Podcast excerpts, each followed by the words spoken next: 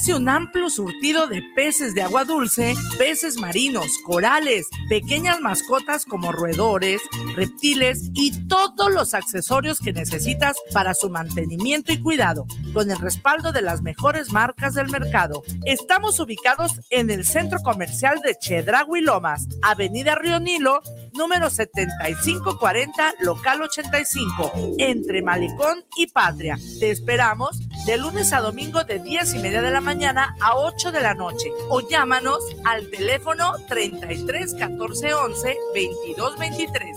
Y recuerda, el mejor surtido y atención está en Acuario Tritón.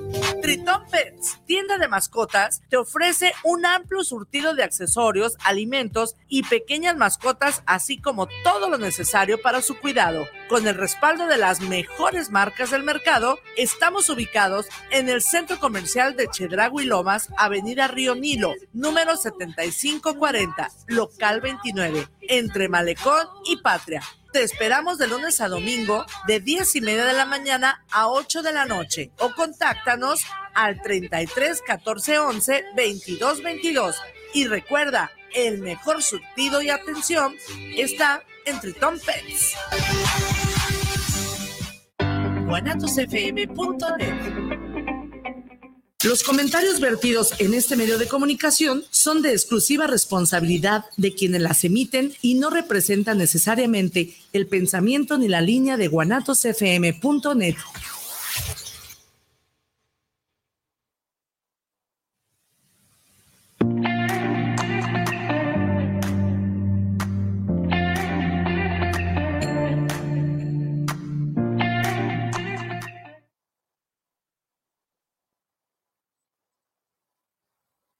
Hola, ¿qué tal? Muy buenas tardes. Estamos en un segundo programa del año en Charlando entre Mujeres y Hombres Medicina y con un tema sumamente importante que también ya nos habían aquí pedido mucho.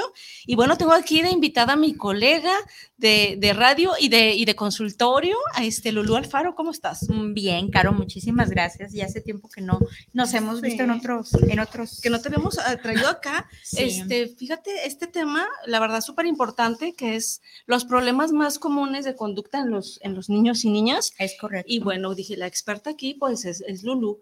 Para eso es que dijimos, Lulu, puedes venir a hablarnos de este tema porque, bueno, nos hemos topado mucho eh, en comentarios que nos preguntan y nos piden este tema, más sin embargo, platicando fuera del aire tú y yo que hablábamos ahorita, sobre todo después de la pandemia, como que se disparó las separaciones, divorcios, que añadiendo un comercial extra, después de mi programa ella va a hablar de este tema.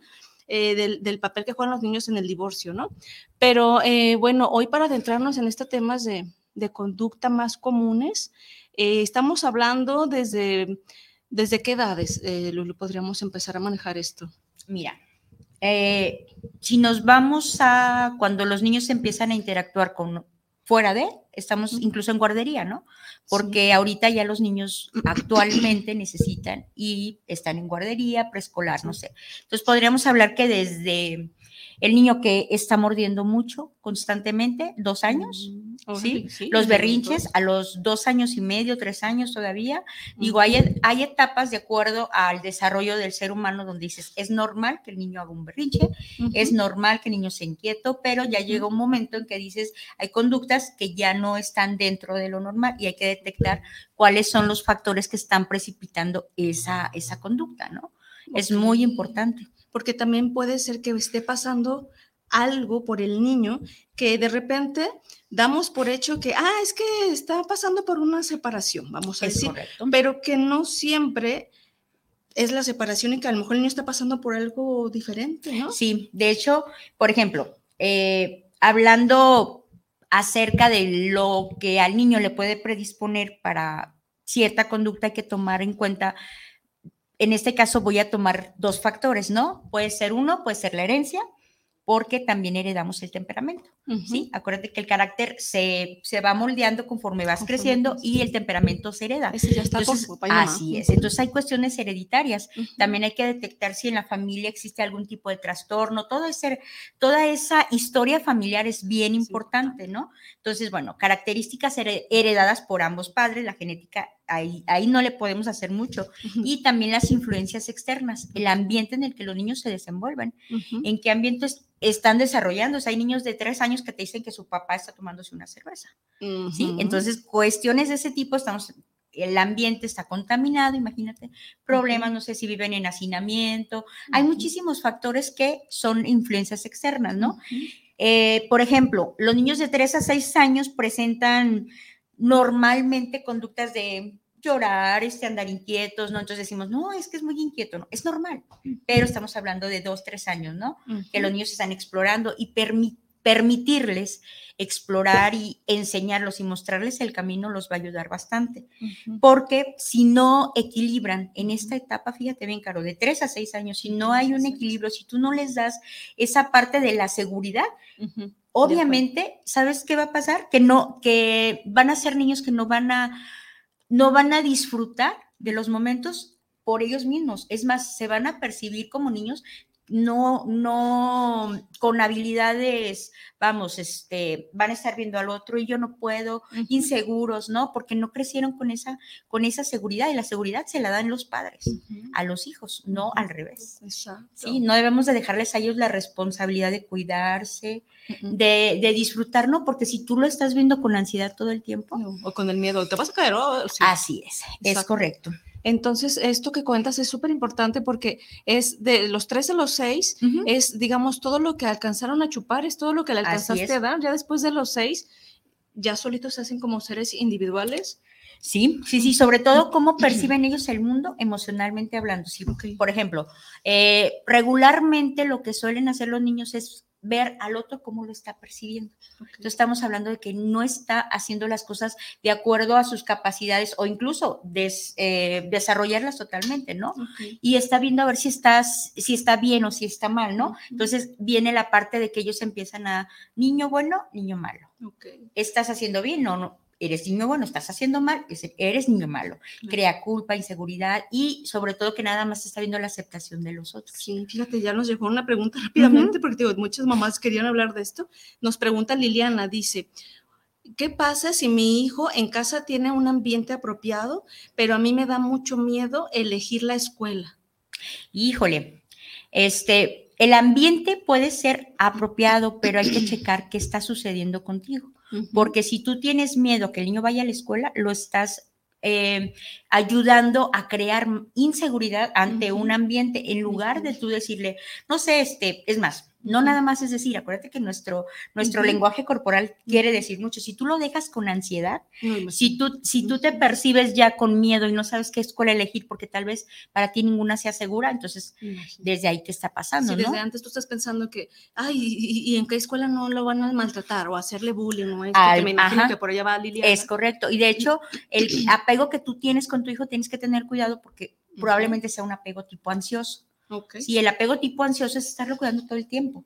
Sí, ahora, por ejemplo, estaba haciendo una entrevista a dos padres y, su niña tiene creo que tres años, si mal no recuerdo. Estaban en la entrevista tal cual así conmigo, escucharon como el ruido de una paloma, no sé qué, volteaban los dos así, pero era esa, exactamente era impresionante el escuchar un ruido y pensar que a su hija le pasó algo. Entonces, cuidado con esta parte, porque el ambiente seguro tal vez no va a ser ninguno para ninguno de los padres. ¿Estamos de acuerdo, Caro? Tal vez siempre vamos a estar como así es. Pero lo importante más bien es hacia ti, Liliana, ¿verdad? Liliana. Que tú cheques qué es lo que a ti te está generando esta, esta reacción, porque no estás ayudando a tu hijo. Okay. Efraín, Jorge nos pregunta, entonces, ¿hasta qué punto tengo que saber elegir una escuela? ¿Qué, características debo tomar para elegir la escuela? Creo que las características las tienes que ver en tu hijo no en la escuela. Miren, la escuela, entendiendo la parte este, de adquirir conocimientos, ¿sí? Pero si adquirimos conocimientos nada más porque tienes que ser inteligente y tienes que aprender, nos olvidamos de lo más importante que es el desarrollo de los niños y las niñas. Es correcto. Si queremos niños brillantes, vamos a tener a lo mejor este, problemas con niños emocionalmente inteligentes, porque no saben eh, discernir entre qué es una emoción. Entonces, si yo no saco 10, me frustro. Tengo niños, tenemos así niños en consulta, creo que te ha tocado. Si no saco 10, me frustro, pero porque lo único que quiero es que mi mamá y mi papá me vean bien, ¿no? Entonces, si tú estás viendo a través de lo que tu hijo pueda aprender en cuestión de conocimientos, puedes encontrarte el mejor colegio del mundo. Pero si todo el tiempo va a estar vigilante y, y su hijo, mire, se levanta, hay papás que me dicen, es que, ¿qué hace su hijo? No, pues nada más se levanta, termina sus trabajos y lo que quiere, pues es inquieta. Le digo, ¿y eso es algo malo? De verdad, o sea, es, impresionante eh, escuchar ese tipo de cosas, pero son niños. Y les pongo la parte adulto. Si tú como adulto no duras, no sé cuántos, cuánto tiempo puedes estar sentada en consulta, una hora, y te levantas y te mueves, ¿cierto? Sí, vas al baño. Ah, es correcto. Nada más nos, nos, vamos al mundo del niño, sus necesidades son tocar, explorar, sino cómo va a conocer. Exacto. Dijiste algo bien importante, fíjate. Eh, yo cuando escuchaba a Liliana, con todo respeto, y a Efraín, estoy yo en la misma situación que ustedes, voy a, estoy buscando el kinder para mi pequeña. Y fíjate, creo que me da gusto decir eh, es esto, porque de repente es no olvidarte de lo que tu hijo está necesitando en este momento, porque como papá puedes irte con el colegio más caro del mundo y es el que tiene récord la, la, pero no estás viendo él, ¿no? Entonces, por ejemplo, yo, para esto creo, tú me dices, es conocer al 100% de tu hijo. ¿Quién es tu hijo y cómo es? Así es. Entonces, por ejemplo, mi hija es como, es muy amorosa, muy tranquila, le gustan mucho los animalitos, le gusta, e, es demasiado hermosa, mucho amor todo ella. Entonces, si yo la meto a una escuela donde se van a enfocar solamente en el inglés y ta, le voy a dar una torre. Sí, de hecho, eh, digo, entiendo esa parte de que queremos hijos brillantes y que, pero, que nos reconozcan a los hijos es como reconocernos a nosotros, ¿no? Que si nos dicen que se porta mal, eres un mal padre, no, al contrario, quiero pensar que el niño que, se, que tiene problemas, pues tiene que eh, expresarlos de alguna forma, ¿no? Entonces, es importantísimo que no nos vayamos nada más a lo que el niño puede aprender como conocimiento, porque si no estamos formando niños este, ansiosos, porque si no saca 10, de verdad. No, y a nuestro modo. A nuestro Porque si yo lo, para mí es importante lo intelectual, ¿qué tal que para ella, no? En un momento. Ah, claro. Entonces dije yo, bueno, no, yo creo que necesitamos una escuela donde le fomenten el amor, el agradecimiento, el gusto de los animalitos, que las plantas y esto. Esa es como mala personalidad de ella. Que se supone que el, el sistema de competencias debería de ser así, digo, porque todas las escuelas se rigen bajo bajo un lineamiento y bajo un programa, ¿no? Que tienen que dejar que los niños este, desarrollen sus habilidades, XXX, ¿no? Pero si nos basamos en que es que no se saben las letras. Y dices, ¿para qué quieren las letras? El, acuérdense que todo lleva un proceso. Exacto. Es que no sabe leer a los cinco años, le digo, es que su niño no debería de saber leer. Su niño necesita madurar a nivel cognoscitivo, a nivel mental, una parte que te dice, mire, prepáralo para que después siga la lectura. Para eso es el preescolar, de hecho. Y a su ritmo y a su tiempo. Así es, correcto. Y, va a llegar, créanme, y cuando ellos estén listos, neurológicamente, automáticamente va a salir. No necesitamos forzarlo, sino nada más estamos entrenamiento y luego castigo, entrenamiento, ah. castigo. Entonces nuestra chamba como papás es dejar de estar ansiosos. Sí, sobre todo. ¿Saben cuál es el problema de los papás que están ansiosos que no disfrutan esos momentos.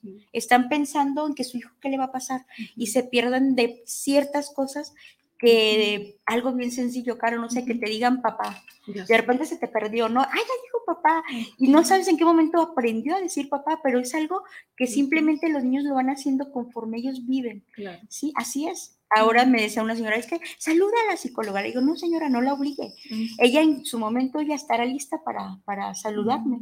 Ella está lista para tener contacto conmigo. Eso es algo que ella tiene que sentir y no los podemos obligar a, a que lo haga nada más porque nosotros queremos. Y lo mismo esto, ¿no? De que llegan y saludan a y dale un beso ah, Y dale un beso. Aguas con eso. Sí, es correcto. Entonces nos quedamos de los tres a los seis. De los tres, así es. Entonces, eh, dicen que los que han estudiado precisamente el desarrollo del niño, que ellos logran equilibrar en esta etapa. Entonces, si se sienten inhibidos y con culpa, pues va a pasar algo así. Su autoestima, su juicio de ellos mismos van a decir, no, no valgo, si valgo, este, si te portas bien, si te portas mal, ¿no? Entonces, ellos van a esperar la aprobación del adulto, ¿sí? Y ya no van a vivir lo que ellos deberían de, decidir, soy bueno, soy malo.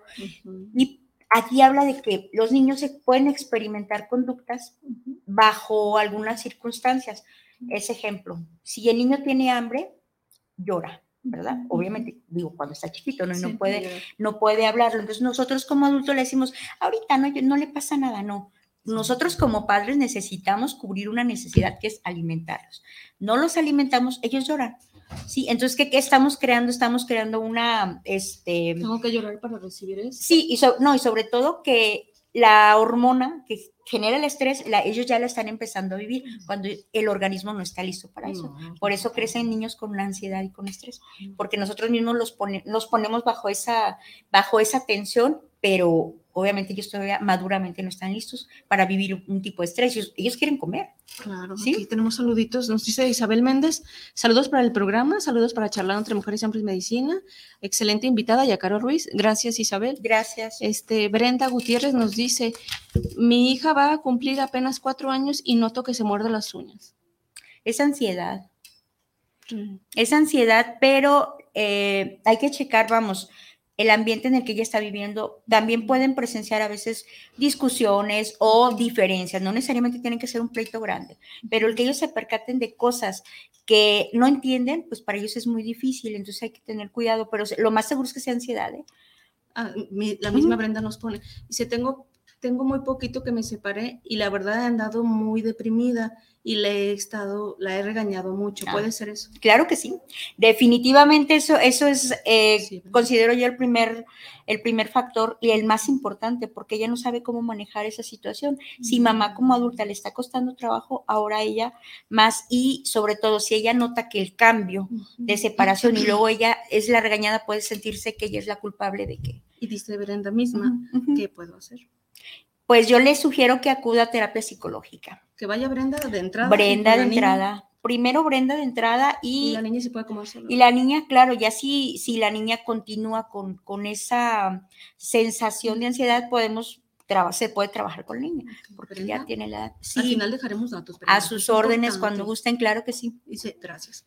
Pilar los saludos a las terapeutas de hoy. Saludos, Pilar. Gracias. Y Mariana Rivas, saludos para el programa desde la Ciudad de México, para el programa de Caro Ruiz ¿Y qué nos dice la invitada de la conducta de déficit de atención? Bueno, la conducta que presentan niños ya con el, me imagino que diagnosticados. ¿A qué se refiere? Bueno, primero es importantísimo tener un diagnóstico por una persona especializada, sea neurólogo, sea un paidopsiquiatra. Sí, si ya tiene el diagnóstico y tiene un tratamiento adecuado, es importante también que la madre o, o, ambos, no, de hecho ambos, si los dos están en interacción con el, con el niño y la niña, es recibir este, la información y que ellos también participen dentro de lo que es dentro de lo que es la terapia para que les enseñen el manejo, porque no es lo mismo, no es una situación digamos, este, muy diferente, simplemente es una, ahí se me fue la palabra, eh, una condición, vamos, ¿sí? Porque no es lo mismo que el niño diga, es una discapacidad, no, es una condición en la que el niño este, se presenta de manera diferente, no sé, por ejemplo, difícilmente lo vas a tener sentado, hay que ver sus, sus formas para sacar toda esa energía que el niño tiene. Y hay que ver si es con déficit o sin déficit de atención o con hiperactividad más bien, digo yo. y checar muy bien este un buen manejo en una etapa adolescente puede estar tranquilo. Tengo pacientes que dicen, no, yo tuve déficit de atención e hiperactividad y en la adolescencia se me... sí, así es, todo normal, así es. Entonces, más bien es una condición. Es una condición que hay que atender y no tenemos que verlos diferentes porque de repente en las escuelas los, los, como que los ponen hacia adelante y que tú no porque te portas mal y cosas de ese tipo. Hay que checar bien eso. Acuérdense que los que nos tenemos que adaptar a los, a los niños a las niñas somos nosotros. Y nos pregunta Carla, dice, ¿están a favor de la medicación para déficit de atención? Yo sí estoy de acuerdo con la medicación, a digo, a menos que sea algo que se puede trabajar como la ansiedad, puede trabajarse como, por ejemplo, lo que tú manejas. Este, no, yo no estoy peleada ni con la alopatía ni con la homeopatía. Creo que puede funcionar en personas, pero no en todos. Es importante que nos acordemos que la parte neurológica, la parte de los, la química que tiene el cerebro, no se puede manejar para mí de otra forma. Yo sí estoy de acuerdo, pero que se lleven tal cual. Y claro, estar monitoreando los, los efectos secundarios que puede, que puede traer el medicamento y cualquier cosa siempre es ir con su médico, con su psiquiatra o neurólogo para que le modifique, pero jamás le quiten el medicamento o se lo den por, Es que ya me lo, se lo dejé dar porque ya estaba bien, ¿no? Entonces, sí, no, no, no. Bien, pues bien para aquí, ¿verdad? Sí, de hecho, una- un tratamiento a tiempo puede evitar muchísimos problemas en la etapa adulta. Exacto. Así es. Muy bien. Por acá tenemos saluditos, creo que sí, por ver de corazón. Son los saludos para las terapeutas. Saludos, Gracias. guapos, bendiciones. Gracias, Muchas Lili. gracias. Entonces, ok. Después de los tres a los seis ya fue. Bueno, ok, bueno, les voy a explicar más o menos cómo, cómo perciben el- los niños el mundo, incluso me lo han platicado en terapia. Ah, de los tres pue- a los seis. claro, claro que sí. De hecho, el otro día me decía un niño que se sentía, este, que sentía algo. Dice, no sé cómo. Dice, pero me da mucho miedo cuando, cuando escucho que mi abuelita pelea con mi papá y peleó y yo, pues, es que fue por mi culpa, ¿no? Bien. O sea, es complicado para ellos, pero a ellos los confunde porque no saben realmente lo que sucede. Y lo único que les genera es miedo. Miedo porque pues escuchar que gritan, escuchar que se jalonean. Entonces, él lo que quiere es a todas las personas que giran alrededor de su mundo, él lo único que quiere es que estén bien. Sí, claro. Y él se ve como espectador y como, o sea, imagínense un, un, un niñito, así chiquito, yo los, me imagino todo, todo el mundo girando aquí y él volteando hacia arriba, ¿no? Realmente, ¿él qué puede hacer con eso? Pues no. Exacto, entonces el miedo, confu- confusión, pues dudo mucho que tengan ganas de aprender, dudo mucho que tengan ganas de convivir con los niños, entonces van a empezar a, pre- a presentar conductas o dificultades para, para relacionarse con nosotros o en el aprendizaje. Entonces, bueno, eh, dice, bueno, de lo que traje aquí preparado, que la mayoría de los casos se trata de comportamientos eh, por madurez o por edad, ¿sí? Lo que te decía hace un rato. Si un niño de 5 años te está presentando este, berrinches, conductas, sí, de rabietas o berrinches, no es normal. Pues ¿sí? ya, está, ya pasó. Así es, hay que, hay que ver qué está pasando con el estilo de crianza, ¿no? ¿Qué está sucediendo con el niño que no, que es baja tolerancia a la frustración? Bueno, eh, te nombro algunos de los problemas que presentan los niños en, en conducta, agresividad, impulsividad, retraimiento, hiperactividad, no respetan normas sociales, desobediencia, rabietas, llanto frecuente. Hay niños que lloran de todo, tal cual, mentiras, molestan a los demás, no se responsabilizan de sus propias acciones.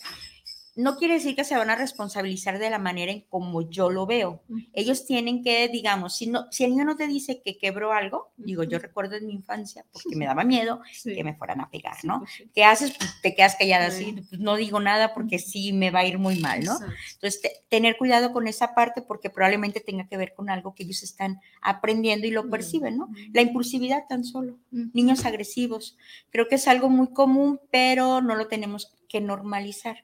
Hay que checar qué está sucediendo. Sí. Sí, porque después en la etapa adulta pueden presentar algún trastorno de ya antisocial, este, Ujú. no sé, delincuencia, cosas de ese tipo. Tener mucho cuidado con esa parte.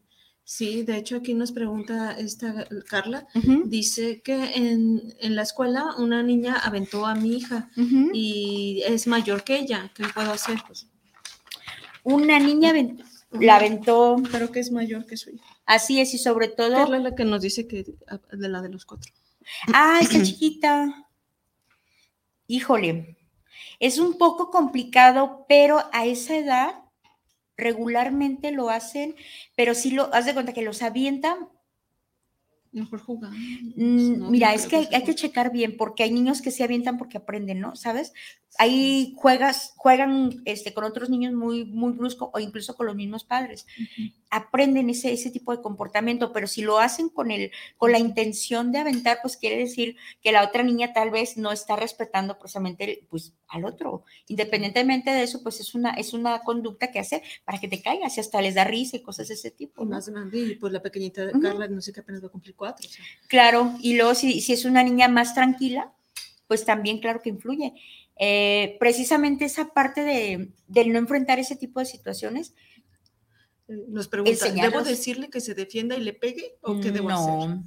Hablar, primero hablar con la maestra. Sí, la maestra, los papás de la otra. Yo, sí. yo entiendo esa parte y digo, lo entiendo porque a todos nos sucede, ¿no? Una vez mi hijo salió todo mordido de la espalda y fue impresionante, ¿no? Sí. Cuatro mordidas al. Santo Entonces da coraje, sí, pero pues Sí. este, el niño está presentando, está presentando ansiedad, pero aquí el punto es el manejo que den en la escuela. Sí. A veces esa parte les falta a las maestras, con todo respeto. Porque a veces el llorar como de cualquier cosa, como mencionabas tú, eh, de- recuerdo el caso de un pacientito y era, era ansiedad realmente, no era como que le duele o tristeza. Entonces los papás pensaban que, ay, es que llora de todo, seguramente está mu- muy triste y deprimido y, y era la ansiedad que él Que manejaba. manif- manifestaba y luego si los papás eran así de que llora y luego pues, pues Sí, ¿qué tiene, no? sí. Entonces, pues No. no, o sea, Los papás era de que lloraba y, y, y, ay, te callan, ¿por qué llorar a Ah. la esquina? Entonces nos lo pudimos identificar porque después mordió a no Claro. quién, y luego ya después traía como la uña igual que no sabía cómo ¿no? manejarlo. Sí. Y, y esta parte es importante, Caro, lo que, lo que mencionas. Si el niño se cae, no necesariamente tienes que ir corriendo, hijo, ¿qué te pasó?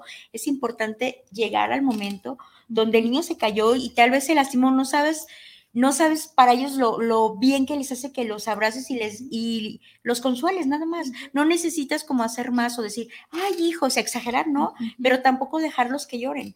Me acuerdo que mi papá decía, no lloran sangre, no, no lloran sangre, pero el punto es lo que para ellos significa que papá y mamá no lo hagan, no le hagan caso porque él se cayó y para él le, dol- le dolió el punto. Claro. Nada más es atender, ay, mira, hijo, si te sobo, te consuelo y para que el niño le siga, ¿no? y como ir atendiendo, en este caso que recuerdo, mm, empezaba a llorar de todo, entonces todos pensaban que estaba triste y es como, el- como la primera llamada de atención de Ujú. ansiedad, ¿no? Y Así luego es. lo dejó pasar y luego después ya mordió una, ¿no? Entonces, Ah, claro. ¿qué onda? Entonces, como que poner atención a tiempo de que algo está sucediendo, porque como bien dices tú, no es normal que llore por todo. No es normal que lloren por todo, sí, porque ese, también los estamos haciendo a veces intolerantes, o sea, son niños que no están acostumbrados ni a que los toquen, ¿no?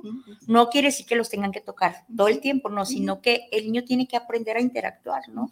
La parte de socializar y que, eh, vamos, enseñar, me refiero no obligar, sino que los observes y que están interactuando, que hay reglas de respeto en base a la edad y a la etapa del desarrollo en la que se encuentran. Exacto. Sí, es, así es, porque son habilidades que en su, en su momento las van, a, las van a necesitar. Tenemos a César Martínez, saludos al programa, saludos, una felicitación por su programa, saludos a Carol Ruiz y a la invitada Lourdes. Gracias. Es muy agradable el tema de hoy de la conducta infantil. Gracias. Gracias. Ceci, Ceci Ramírez nos dice, mi hija llora de todo, pero es cada que yo le digo que no algo. Ah, entonces aquí es eh, el manejo de cuando usted, más bien, cuando la niña le pide algo y usted se lo da y cuando resulta que la niña le pide algo que usted no le quiere dar, pues claro, si ella aprendió que todo el tiempo va a ceder, entonces pues obvio la niña va a llorar porque lo ya lo ha conseguido de esa manera, de que ya lo aprendió, ya lo aprendió. Entonces es importante una no darle la importancia tal cual, pero explicarle que si llora no va a conseguir nada. Entonces ya que se tranquilice, vienes, pero tú vienes, o sea, no tú vas a ir a buscarla, sino aquí mira, ya que te tranquilices, hablas y te acercas. Cuando quieras estar más tranquila. Y es no que darle lo- la cosa para que no llore. mm, pero explicarle, no ignorarla. Es muy diferente a que tú llegues y le digas, no te voy a hacer caso y la, la- incluso hasta la vientes por Quédate allá. en la esquina. Ahí quédate en la esquina y, y hasta van y su nalgadilla. que te quieres llorar? Dice, mamá, ¿quieres llorar por algo? Pues llora, ¿no? Una Ajá. nalgadita. La misma Ceci dice, pasa que su papá sí le da todo y Ah. yo cuando se queda conmigo no. Yo creo que están separados.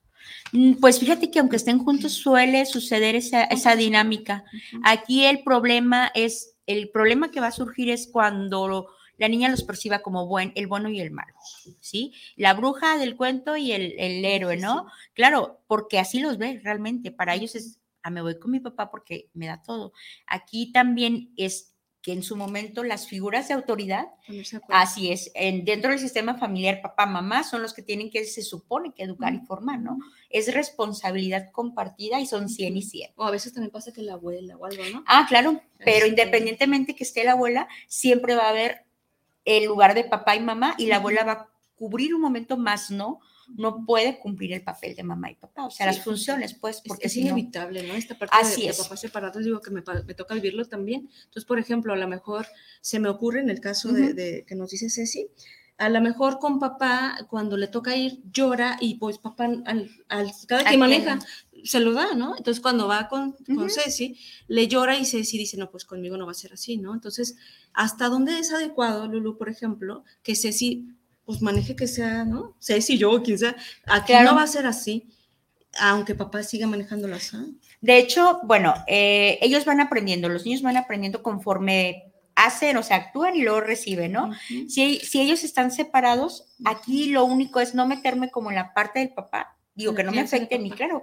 O sea, ahí quédate, pero aquí en la casa la niña tiene que aprender a que aquí en la casa estas reglas van a ser así. Claro. Y simplemente seguir la, la misma dinámica. El problema es cuando nos metemos al punto de que cada que se va con su papá llega diferente. Entonces, si nos metemos a ese canal, vamos, es que me cuesta volverla a traer. No, es que el punto es que la niña no tiene por qué, por qué cambiar. El punto es que la niña entienda que cuando llegue con mamá, pues vas, exactamente, pero no meterme como en esa, en esa La misma. Ceci dice, y luego a los 14 se quieren ir con el papá. No, antes, ya ahorita, este, por ejemplo, ya nada más dice, no, ya me voy con mi papá. ¿Y por qué?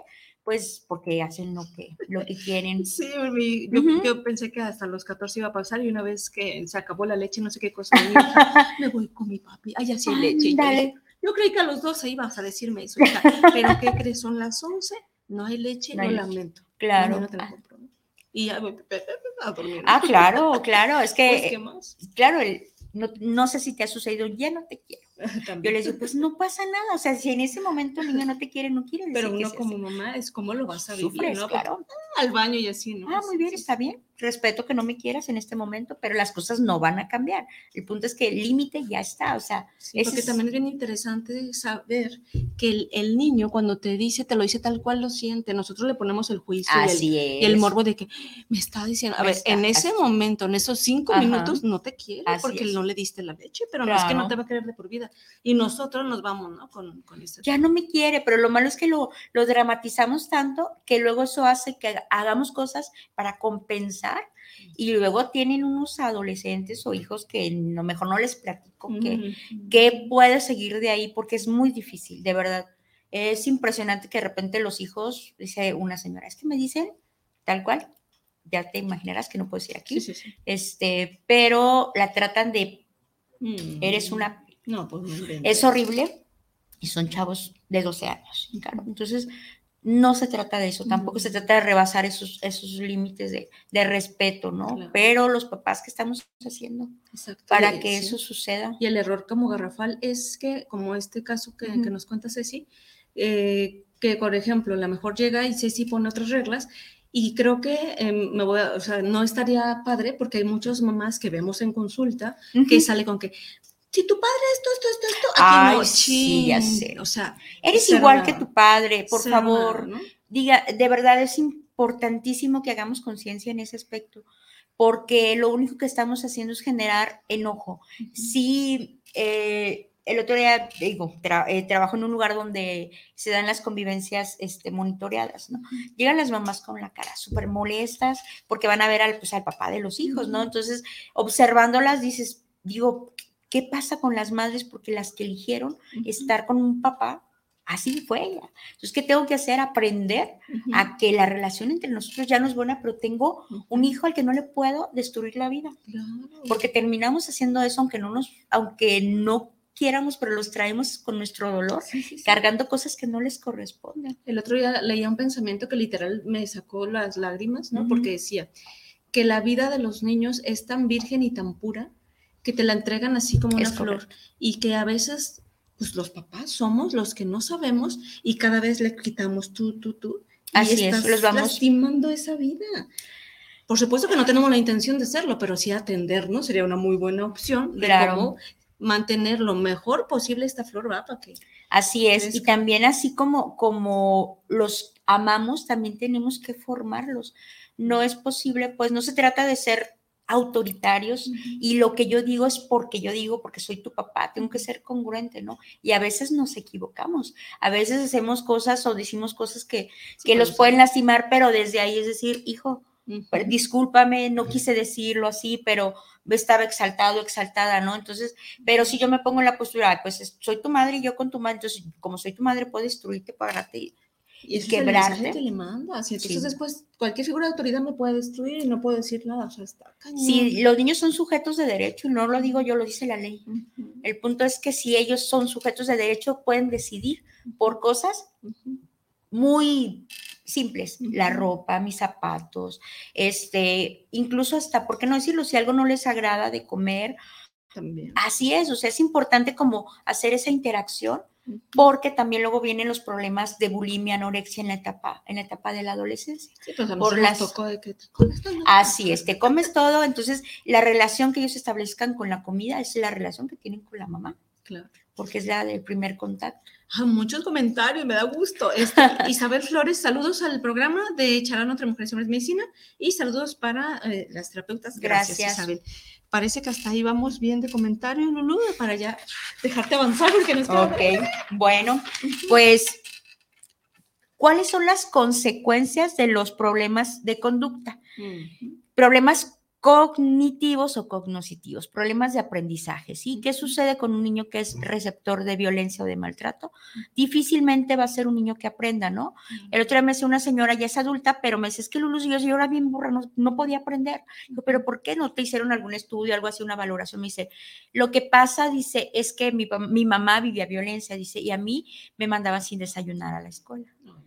Entonces la, ella la dejan con la abuela, o sea, ella traía problemas con la pareja, pero pues a la hija era lo último en lo que pensaba, ¿no? Sino en reconciliarse. ¿Qué pasa? Pues no podía aprender. Digo, es que es imposible que puedas aprender bajo esas, bajo esas circunstancias. Autoestima, ¿no? Híjole, es bien complicada la autoestima y créanme que pareciera como un tema de moda y que estamos diciendo, es que tienes baja autoestima. El problema de la baja autoestima es que luego estableces relaciones con los demás por tu baja autoestima y eres receptora también de, de- de maltrato, de violencia, ¿no? O sea, estoy hablando ahorita en los niños, pero en la etapa adulta así te relacionas.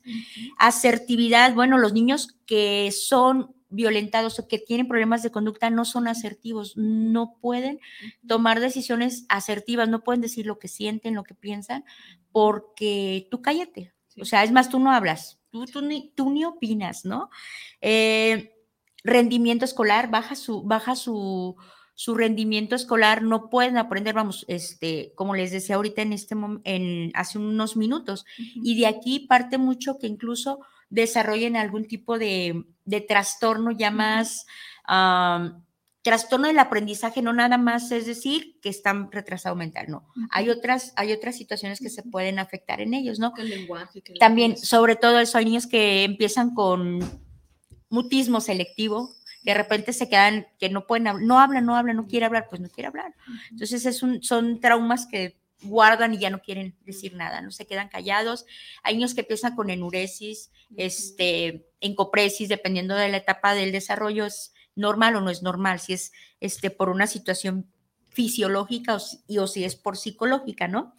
Eh, problemas emocionales, pues es todo esto, ¿no? Ansiedad, lo que decía la, la señora, que se muerdan las uñas, este, ¿qué más? Que se muevan mucho, que no puedan dormir bien, terrores nocturnos, Que lloren por todo. que lloren por todo, que les dé miedo estar solos. Hay niños que se divorcian los papás y resulta que a la hora de divorciarse ellos empiezan a, a tener esos, esos problemas. de-.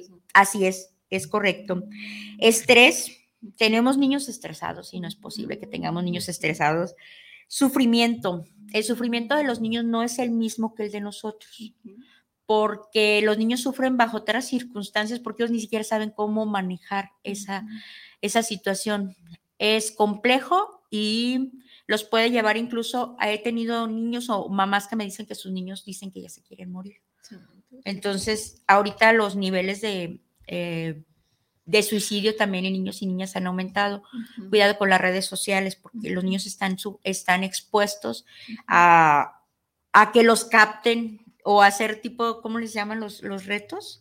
Ujú. Ah, sí. Este, así es. Entonces, tenemos que tener mucho cuidado con, con qué se están relacionando nuestros hijos y con quiénes. Sí, que son como más propensos. Así es, así es. Este, conflictos familiares, obviamente, problemas de habilidades sociales, ya no quieren interactuar, ya no quieren socializar, este, les cuesta trabajo eh, contacto con los otros. Hay niños que son sujetos de maltrato por parte de los mismos compañeros, del bullying, este famosísimo, que anteriormente existía y era muy fuerte, pero anteriormente no le pusieron nombre. Así es. Entonces, problemas en habilidades social, a lo que les decía, eh, pautas de aprendizaje inadecuadas, o sea, si el niño a lo mejor ya ya te leía, ya leía algo, entonces pues se atrasa, ¿no? Hay un retroceso muy significativo cuando ellos tienen algún problema. Así es. Y como les digo, el problema no es de los niños, el problema es de nosotros los adultos, porque todo esto se genera por nosotros. ¿Quiénes son los que se supone que debemos de cuidarlos? Le decía a una señora en la mañana que estaba entrevistando, le digo, es que les, les decimos a ellos que se cuiden. Le digo, pero ¿quién tiene que cuidar? Mamá y los adultos que en su momento se quedan a cargo, ¿no? Entonces, si tú los dejas solos y los dejas con una responsabilidad de cuídate y, no prendas, no hagas, pues estamos hablando de que los estamos responsabilizando por algo que ni siquiera, ni siquiera es cosa de ellos. Claudia Ramírez nos pregunta, ¿hasta dónde es violencia? ¿Una nalgada es violencia? Es correcto, es un correctivo inadecuado, es violencia. No debe haber correctivo. Así es. Eh, aunque muchas personas piensen que una nalgada de tiempo... Eso también es violencia, gritar y eso. Claro, Sí, miren, eh, algo bien importantísimo, no se trata de hablarle siempre con amor. Digo, con amor me refiero a, ay, chiquito, hermoso, por favor, recoge tus juguetes. no, mamás, o sea, ¿cómo es posible? Digo, es como si yo te dije, ay, por favor, este, ven a trabajar, no, pues por favor, ven, o sea, que tienes que presentar, ¿no? Hay cosas que tienes que hablar firme. Eh, yo les pongo el ejemplo en consulta cuando estoy con los papás y les doy algunas sugerencias, es decir, bájate a su nivel, que el niño te esté teniendo contacto con contigo háblale firme, no necesitas gritarle, pero tú necesitas acercarte a la situación y hablarle, pero no forcejearlo, vamos. Entonces, el contacto es importante, pues, pero que ellos sepan que estás hablando con firmeza. No, sí. y así me ha tocado mamás que explotan, pues, y ya me tienes harta que tú no entiendes, güey, Ay, Dios mío santo. Digo, todos somos eh, ah, mm, humanos y nos equivocamos, claro. bien dices tú, pero aquí son como como recomendaciones de trata de no Así es. Miren, no, no esperen a que su, a que surja alguna situación, digo, los reportes de maltrato, ¿no? Que de repente llegan y es que ya maltrató a su hijo y cosas así, ¿no? O para qué pasar este tipo de cosas cuando ustedes se sientan que no pueden, mejor pidan ayuda. Pues sí, digo. exacto, sí, de que, pues porque somos humanos y necesitamos ayuda. Fernanda Rosas, saludos a las terapeutas. Yo tengo un problema con mi hijo, ya que él tiene autismo. Mm, ¿Usted tiene un problema con su hijo porque tiene autismo? Nos, ¿Nos podrías podrá sí, sí, sí. ¿Cuál, es el problema? ¿Cuál es el problema que tienes, Fernanda? Cuéntanos. Yo tengo un problema con mi hijo ya que él tiene autismo, quizá el manejo. Quizá el manejo y quiero pensar también la parte de, acuérdense que como padres, cuando vamos a ser padre o madre, tenemos expectativas de lo que vamos, de lo que van a hacer, ¿no? Entonces, de repente también cuando se rompen estas expectativas y resulta que no es a lo mejor lo que yo lo que yo esperaba que mi hijo estuviera bien, que fuera un niño sano, lo que dices, que esté completito, que no le falte nada, ¿no? Cosas así. Entonces, cuando, cuando nos toca tener un, un hijo con una condición diferente, pues quiero pensar que es algo muy difícil de aceptar, ¿no? Entonces, para empezar, creo que la mamá debería de tomar como un proceso de terapia para aprender a, manejarlo, porque creo que el problema no es con el niño, más bien el problema es hacia, hacia mí misma, cómo me percibo incluso, porque no decirlo, de, de ignorar y saber qué hacer con él, ¿no? Y lo malo es que esto, pues los, los niños, aunque tengan autismo, lo sienten, ¿no? Pues lo perciben de alguna manera. Y es difícil, ¿no? Sí, claro, es difícil. Y como decíamos con la condición del déficit de atención, es estar como bien orientada y que te digan, cómo puedes tratar esta condición. Es correcto. Que te, sí, que te den técnicas de, del manejo. Incluso en las, en las escuelas, las maestras tienen que tener también la preparación, que de repente no, no existe, ¿no? Pero si no existe la parte del apoyo psicopedagógico, o en este caso también tienen los monitores en los colegios, o en Secretaría de Educación también tienen lo que son la es USAER, por ejemplo o sea, hay muchas cosas que ahorita puedes hacer para, pero primero un diagnóstico, pero que sea de un profesional que te diga, sí, tu hijo sí e, efectivamente tiene hiperactividad con déficit de atención, entonces ya es checar cuál sería la, la vía o el tratamiento. Así es. bueno, nos pregunta también si hay alguna técnica que recomienden para relajar a los niños. Sí, de hecho, bueno, pues Caro sabe que ahorita voy a, sí, sí voy a, este, sí, claro que hay técnicas para los niños y es importante hacer como el entrenamiento que se llama. Y si ustedes los ven demasiado ansiosos, mejor llévelos a un proceso de terapia para que ellos aprendan a la habilidad de lo que es este expresión de emociones, aprender a decir que les duele, que les molesta, que les enoja, para que ellos empiecen a trabajar con. Tiene que ver con las emociones, entonces regularmente se enojan y hacen berrinche y no saben cómo hacerle, ¿no? Entonces es aprender a, comunicarse, a expresarse. Algo que pueda hacer en casa, además de, o sea Puede hacer lo que es la técnica de respiración, la puede utilizar con los niños con, un globo. ¿Sí? Cuando está muy alterado. Así es. Haga de cuenta que está inflando un globo porque este, cuando inflas el globo, inflas el estómago. Entonces tiene que ser la respiración, tiene que ser torácica. Sí me explico, pero con sus tiempos de espacio y puede ser también eh, yo les pongo a los niños, los pongo y los levanto y les digo, a ver, vas a respirar fuerte, vas a levantar tus brazos, los estiras alto, alto, estiras, estiras, estiras, hazte cuenta que vas a alcanzar, bajas, ¿no? Y respiras y sueltas, ¿no? Aquí el punto primero es qué nivel de ansiedad está manejando el niño. Es importante si estaba demasiado, entonces sí es mejor que lleve un proceso, porque esos nada más son pequeños ejercicios que incluso los puedes encontrar hasta, hasta en YouTube, ¿no? cómo puedes manejar esa parte. Pero si el niño ya está demasiado ansioso, hay que ver qué es lo que está sucediendo para hacer un, este, una valoración y determinar, porque también pues no nada más así como que por la respiración se calma, ¿no? Claro.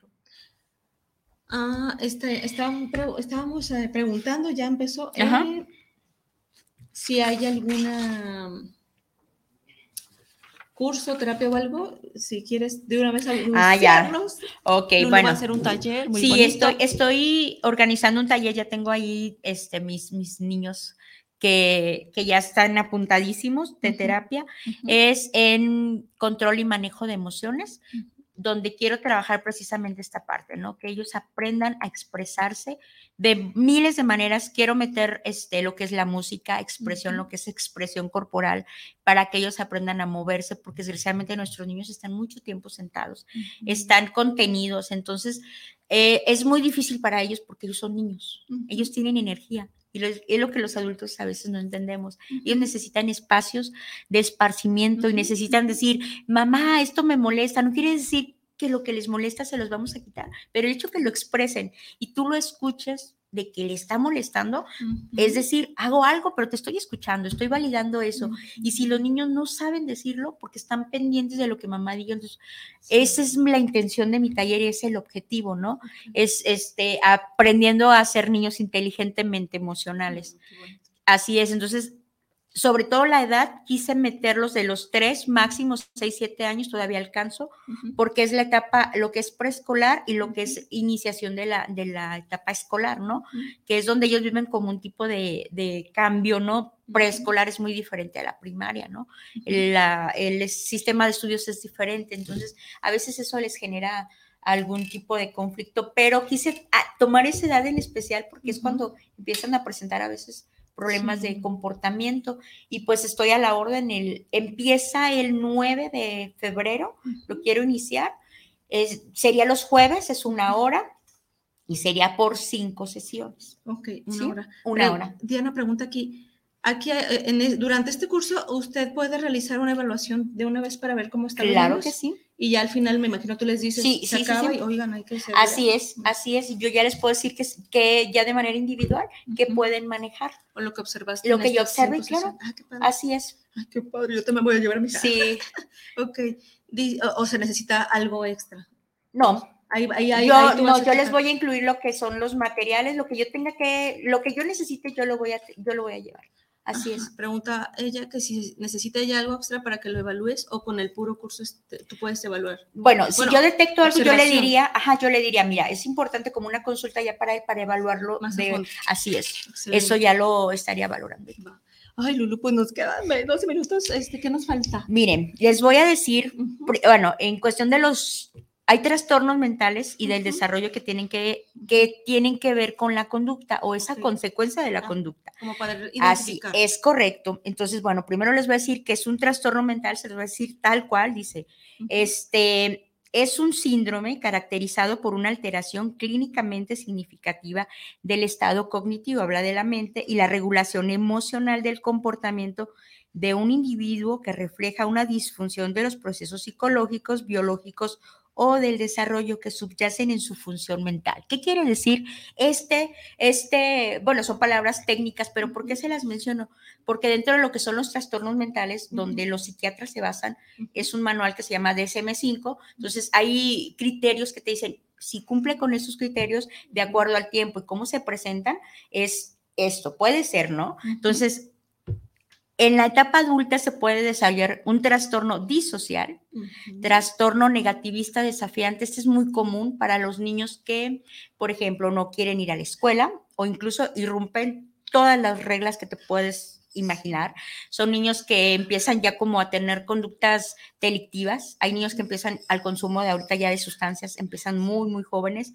Entonces es un problema realmente, eh, vamos, preocupante para mí Sí. trastornos por déficit de atención e hiperactividad, ¿sí? Entonces, esquizofrenia, depresión, ansiedad, trastorno obsesivo compulsivo, me decía el otro, una, una, una paciente que tiene, ya es adulta, pero me dijo que en su etapa, en la infancia, ella experimentó el decir que no está bien, no sé, y que, y que ella se empezó a, se recuerda que se estresaba demasiado, ahora ya tiene un trastorno obsesivo compulsivo, entonces ya ahorita ya está en tratamiento, pero eso le detonó en la infancia, ¿no? Mm. Trastornos del desarrollo. Tics del trastorno del movimiento, hay niños que se mueven demasiado en- o toman una, Ah, una no sé, patita. así es, así es. este, discapacidad intelectual también. ¿Por qué? Pues eh, si no los alimentas adecuadamente, si no les das la alimentación, acuérdense que la infancia es cuando se, se nutre a los niños en muchos aspectos. Entonces también mm, lo emocional es importante, pero también la alimentación. Si crecieron con carencias en muchos aspectos, pues difícilmente van a tener la capacidad intelectual como un niño que se alimenta bien, que tiene digamos, dentro de lo que cabe un desarrollo más o menos equilibrado, ¿no? Entonces, si no estamos irrumpiendo esa parte de su desarrollo, pues podemos crear niños más sanos. No quiere decir que, todo, que, hay- que existe algún niño totalmente sano. Aquí lo importante es, pues, como hacer conciencia, ¿no? Los trastornos mentales se van a desarrollar.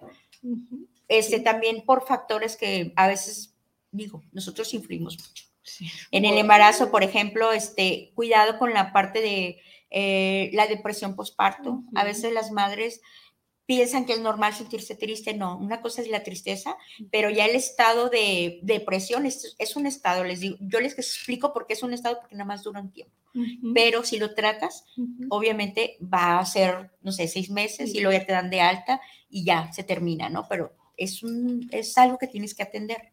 O mamás que de repente viven con miedo a perder el bebé o que tuvieron alguna Sí, experiencia, claro. pero imagínate, pues estás con el miedo. Parece que no, pero sí, o sea, eh, cuidado con lo que les dejamos a los hijos que carguen por, por nosotros, ¿no? Son mochilas que no les tocan. El temperamento, pues ahí ya estás dándole. Así es. Hay una predisposición, pero también como padres podemos modificar ciertas cosas, ¿no? Claro. Y si en el temperamento pues ya se lo heredaste, pues al menos que el carácter sea de buenas eh, vivencias. Sí, claro, sobre todo eso, digo, eh, puede haber muchas cosas más que pudiéramos hacer por nuestros hijos, pero si estamos preocupados, les digo, es que te preocupas tanto por no dar, por no hacer lo que te hicieron a ti o lo que, te- lo que tú viviste, que terminas haciendo exactamente lo mismo. O Sí, algo sí, parecido igual, ¿no? Claro, y nada más detectar tus, tus, tu, tu sistema de creencias, cómo está funcionando. Funcionas así porque pues a ti te educaron así, pero no querías, pero que crees ya lo tienes. Entonces es, es nada más como ser más conscientes y sobre todo hay que quitarnos el- el- la máscara de que somos el papá y no nos equivocamos porque así, así nos enseñaron. Como soy tu papá, yo tengo la razón, pero pues también los niños tienen la razón, ¿no? De acuerdo a su etapa. Pues sí. tienes razón en, en molestarte, no quiere decir que con esto te vas a, vas a recibir lo que tú quieres, pero ¿qué estoy haciendo? Validar. La palabra validar es muy importante. Valido tus emociones, Eso. no quiere decir que lo voy a cumplir, pero te estoy escuchando y estoy aquí. Y no por Sí. verlo pequeño, porque eres el adulto, das por hecho que no puede expresarse. A veces Es así lo miramos. O esta parte, ¿no? Cuando hablamos al principio, que a mí me quedó súper, o sea, muy rescatable eh, este programa, en donde el niño es tan, importante para elegir la escuela, desde la escuela, desde la ropa, desde el zapato, ¿no? Y a veces decimos, ay, no se ve mejor de negro y, y le combina tus zapatos verdes, Así ¿no? es. Y si quiere el zapato rojo y rosa, pues sí, Me decía una niña de preescolar que tenía como cuatro o cinco años, no cinco años, me decía, es que a mí no me gustan las faldas del uniforme, yo me siento mejor con un pantalón, pero pues, la- mi mamá me dice, tienes que ponerte falda del uniforme. Me da mucha risa por cómo la... Y yo, en serio, sí, a mí no me gusta porque es muy incómodo. Entonces de ahí dices, o sea, ¿por qué, por qué no?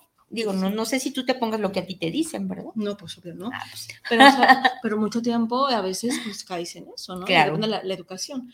Pero de esta parte de la escuela que, que fuesen más inclusivas, porque me han Ay, tocado pacientes que se sienten más cómodas con un pants, ¿no? Y más que es en la adolescencia, está ya en su menstruación, y Las la, la escuela las secundaria, ajá. regañan, o sea, las obligan. Pero ya no debería, ¿eh? de hecho, este, la, la SEP o la Secretaría de Educación tiene prohibido. eh, ya te- como de ti- exactamente, se supone que sí, no, no se supone, estoy segura. Ya no los pueden obligar a las niñas a llevar la falda, porque sí es incómodo para ellas de repente, y las entiendo perfectamente, ¿no? Y aparte, pues si ellas quieren, no sé, si andan jugando X cosa, aunque no sea educación física, ¿por qué no llevar un pantalón, no? Sea, eso ya es sexista, ¿no? Es Mucho tiempo fue así como decías tú, ¿no? La Sí. parte de que la mamá, pues te la tienes que poner, pero muchas veces también era porque la escuela lo exigía como tal, ¿no? Y luego Claro. también al papá lo terminan regañando porque no trajo el uniforme completo, señora. Así ¿no? es. Entonces que- también escuelas ahí. que no te dejaban entrar y cosas así, pero ya no te pueden obligar. Entonces, digo, son, son pequeñas cosas, Caro, pero sí son importantes. avances muchos. Así es, es correcto. Así. Ahora, este, algo más que Algo ¿qué más quieres por aquí que agregar? me estaban preguntando, creo que me faltó. Ah, sí, tus datos, ¿en dónde se pueden inscribir esto Ah, claro. curso? les Eh, paso mi, mi contacto, mi número es 3330 Ujú. 63 61 89 y ahí me pueden contactar, mándenme un mensajito por WhatsApp y ahí les doy toda la información. Va a estar muy padre. Yo me voy, yo me quiero divertir con los niños. Creo que son de los de los que más disfruto y me, y me generan un- una sensación de, de muchas cosas paz y a la vez pienso en cómo se sienten ellos, los escucho y, y a través de escucharlos, yo es lo que aprendo más escuchándolos y a eso me trae esta información. Claro. Sí, Aquí nos, nos están pidiendo que para asistencia psicológica para niños, este, si me permites, le mando directamente aquí tu Claro que sí. para Sí, que- sí, sí. Digo, ya lo dijiste por, por persona, pero se lo voy a compartir también aquí a esta personita. que Claro que sí. ¿Qué Perfecto. más? Este. mm, Lulu, de una vez, que no se me olvide. Sí, sí, sí. Estoy a Este, la, a la orden. ¿Qué más por acá? Por ver que no se me vaya ni uno. Este. Pues parece que por hoy este, son todos los comentarios, Lulu. Más bien es que nos faltó hablar de algo. eh, bueno, como un consejo, una recomendación final para todos aquellos que hoy nos vieron y que no tienen ni idea, porque no sabemos cómo manejar del todo, no sabemos ser papás, ¿no? Pero bueno, Así es. delimitando es, pues, si te sientes que no puedes, pues pides ayuda. Así es, pero bueno, este, creo que la parte más importante es como sensibilizarnos. No piensen a través de sus hijos, sus hijos no piensan a través de ustedes, ujú, no van a hacer lo que ustedes no fueron. ujú. Sus hijos no, no necesitan crecer como con un poco más de libertad. No quiere decir que es que quieren hacer lo que quieran, no. Tiene que haber, creo que, un límite y es importante. A otra cosa, no, no somos amigos de los hijos, somos sus padres. Entonces, no puedo llegar a ese punto. Puedo lograr un- una comunicación un- y una relación afectiva bonita, de confianza, más no quiere decir que pueden ser sus amigos. No podemos ser amigos de los hijos porque es como Pues sí, ya empieza una línea de respeto que se, que que sí. así es, que se rompe. Entonces, eh, de, de hecho, quiero planear, estoy planeando que al inicio del taller y al final los padres estén presentes como para, para hacer el- tanto la apertura como el cierre y ellos experimenten como esa, lo que es contacto con tus hijos, pero sin estar preocupado. Es que luego les dicen, es que saluda, siéntate. Es que anda y saluda a la psicóloga. Le digo, no, déjelo. O sea, yo no vengo aquí a que el niño me, me enseñe que se porta bien. Yo quiero ver al niño que es y no es que portarse bien, sino más bien es, un, es una persona con características, con necesidades, que va a brincar, que a lo mejor, este, no sé, hay niños que de repente me avientan y luego les digo, no, así no juego. O sea, pues necesito interactuar con él para que él se sienta seguro conmigo. Sí, entonces es lo único que yo les podría sugerir, un poquito más ser, váyanse a su, a su, obsérvenlos más abajo, agáchense a hablar con ellos. Y a pensar más, no a través de mí, sino de qué quiere él. También tiene voz, voto y Por, derecho. claro, escúchenlo. No quiere decir que todo lo van, lo van a, a conseguir, pero si yo lo escucho, entonces me voy a dar cuenta de cosas. Y puedes negociar, ¿no? O sea, Puede, sí, exactamente. no se así puede, es. pero esto sí. Sí, sí, sí, porque si no viene la parte que si no lo escucho, cuando escucho algo grave, de repente me pongo muy atenta y a veces no es cierto, simplemente llaman la atención, pero como no lo conozco, pues ni sé qué está pasando. Exacto. Sí, o que de repente ya le pegaron y ya pegó, es que te lo suenas y dices, a ver, escúchalo, primero, Exacto. primero escúchalo, a ver qué pasó. Sí, nos llegó un Entonces, mensajito más ajá. que dice, Sandra dice, ¿qué pasa cuando eh, se le da todo lo que pide? Es decir, juguetes, ¿estoy haciendo mal? Sí, bueno, más que hacerlo mal, creo que le estás dando porque quieres que tu hijo tenga todo. Yo creo que también Caro quiere que su hija tenga todo, yo también, pero no está, no es este, no te va a dar buenos resultados el darle todo, porque cuando algo no lo tenga, va a ser un catástrofe en su mente y en su vida lo va a ver como, ¿por qué yo? Sí, o sea, no aprenden a que a veces hay cosas que tienes que conseguir o hay un pro, hay, hay- tú tienes que trabajar, ¿no? Este, por ejemplo, para conseguir el dinero para darle lo que el niño tiene. Entonces no se trata así como de castigarlo y de no comprarle para que el niño aprenda a ponerlo a trabajar, no. Eh, La conciencia viene conforme a tu, a, a cómo el niño incluso te ve, a veces te ve cansada y sí, sí estoy cansada porque trabajo mucho, etcétera. Tampoco decirle, ay, pues te estoy dando por, por ti, exacto, así es. Entonces, no se trata de darlo todo, se trata como darlo en dosis. Creo que es lo donde sí te tendrías que enfocar es porque estás compensando, queriendo darle todo. Así es que lo estás, de qué lo quieres sobreproteger, que a lo mejor tú crees que le haga falta, ¿no? O que no sufra por no Que tenerlo. no sufra por no tenerlo. A veces pasa con los, los hijos de los padres separados. A las abuelas de repente, es que pobrecito, ya tiene sus papás separados, Eh, pues déjalo todavía ver. le falta. Entonces, ten- tener cuidado con esa parte. El Y niño aprende, créanme. Lo, lo va a aprender y lo va a aprender a, a- a madurar y aceptar. Y conforme vaya desa- desarrollándose, pues él mismo va a tomar como su propio criterio, ¿no? De la vida. Entonces, pues no es necesario ni que sufra ni tampoco darles todo. Y como decíamos, le dices que no, va a llorar, se va Así a es. Puedes consolarlo, más no dárselo. Así es. Sí, sí, sí. O sea, que entiende esa parte, ¿no? No sé qué edad tenga tu hijo o tu hija, pero si está chiquito, pues te va a ser más fácil y ya está en la adolescencia, pues te va a ser más complicado. Muy, muy difícil ya cuando están en la adolescencia, entonces empiecen pronto, si no. Muy bien, pues Anaí García, que va a ser el último, porque ya te andamos robando minutos a ti. No hay problema, Dice ahorita nos recuperamos. Se sacaron un 10 y palomitas, saludos. Ay, Para gracias. Charlando entre mujeres siempre es medicina. Gracias, Anaí. Y pues con este último Sí, eh, saludito nos despedimos eh, por esta ocasión. Quédense, no se vayan, porque sigue Sí, Lulu con yo. un tema bien interesante, que es el papel que juegan los hijos en el divorcio. Sí, así es. en la separación. Entonces, pues seguimos con esta, con esta brecha y preguntitas y demás, pues con Lulu. Y Lulu, muchas gracias por No, tu pues tiempo, que me agradeces, Caro. Y pues Cualquier aquí cosa. estamos. Ya Muchas sé. gracias. Nos vemos. Buenas tardes. Bye. Los veo en un ratito. En unos minutos. Unos minutos, claro.